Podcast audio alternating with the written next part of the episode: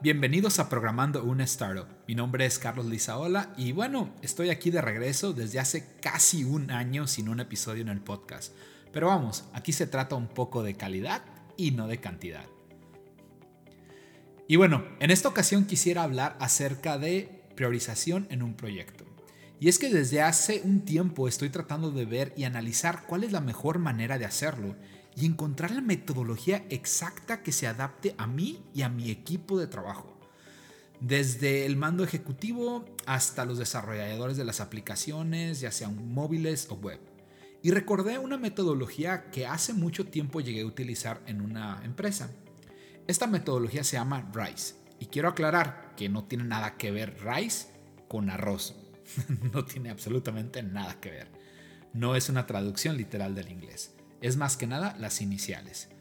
Entrando de lleno al tema, quisiera comentar que la priorización es uno de los aspectos más importantes y delicados a la hora de desarrollar el alcance de un proyecto, ya que se tienen que definir qué funcionalidades y características se deben tener.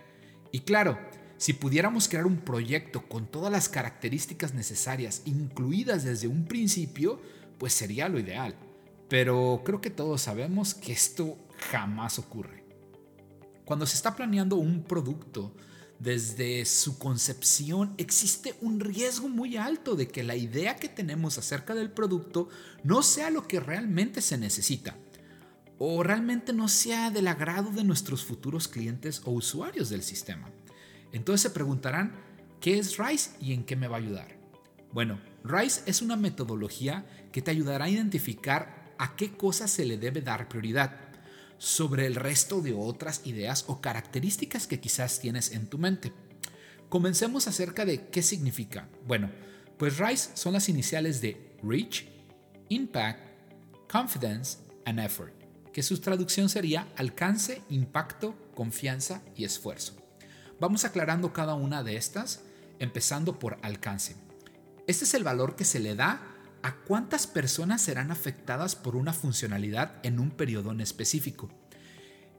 En este dato se recomienda usar datos precisos o basados en la actividad misma de la aplicación, si es que ésta ya está en uso. Si no, tratar de buscar cuál es el aproximado más real que puedes encontrar. La siguiente característica es impacto.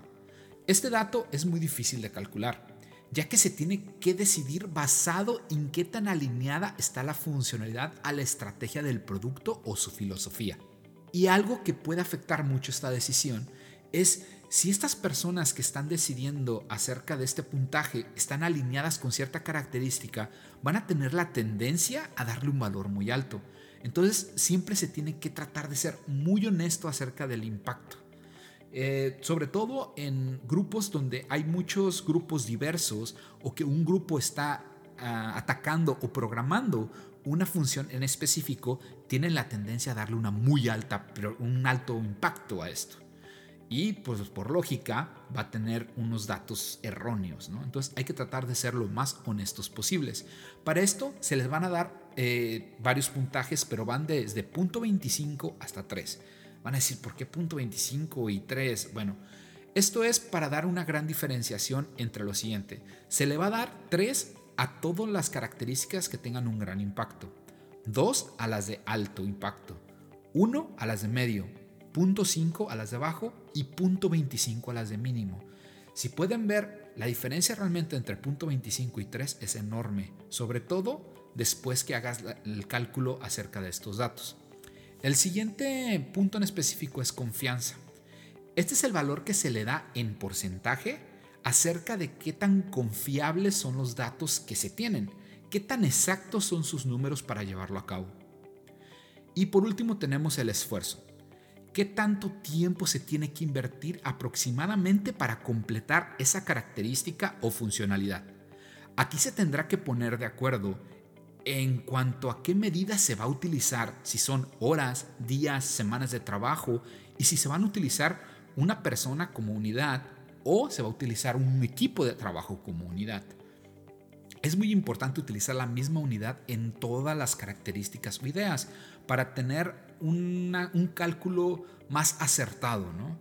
Y pues bueno, para terminar, exactamente, ahora ya tienes toda esta información, vas a decir, ¿y qué hago con ella?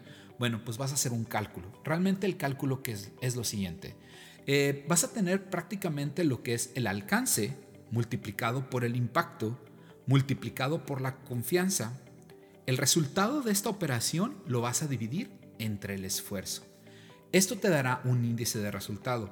Claro, entre más alto esté su índice, más prioridad tiene. Eh, les voy a dejar un link aquí en la descripción del episodio del podcast para quien quiera revisarlo y entender un poquito más esto. Pues bueno, puede, creo que con una tablita que voy a poner ahí, puede ser un poquito más visual. Pues bueno, saludos y espero que me escuchen pronto. Hasta luego.